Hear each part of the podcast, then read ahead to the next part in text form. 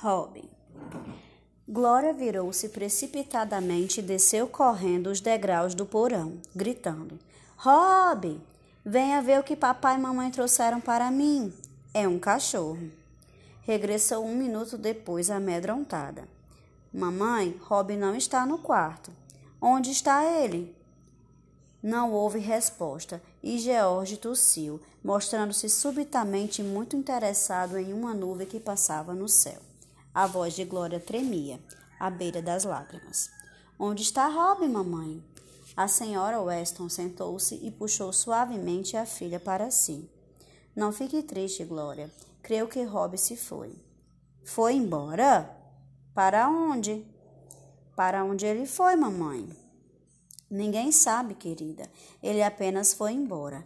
Procuramos, procuramos por ele e não conseguimos encontrá-lo. Quer dizer que ele nunca mais voltará? Os olhos da menina estavam arregalados de horror.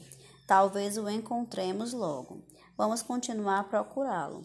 Enquanto isso, você pode brincar com o seu lindo cachorro novo. Olhe para ele. Chama-se Relâmpago. E sabe. Mas as lágrimas transbordavam dos olhos de Glória. Não quero esse cachorro horrível. Quero Robin. Quero que vocês encontrem Robin para mim. Sua tristeza tornou-se maior do que as palavras, e ela prorrompeu num choro alto e sentido.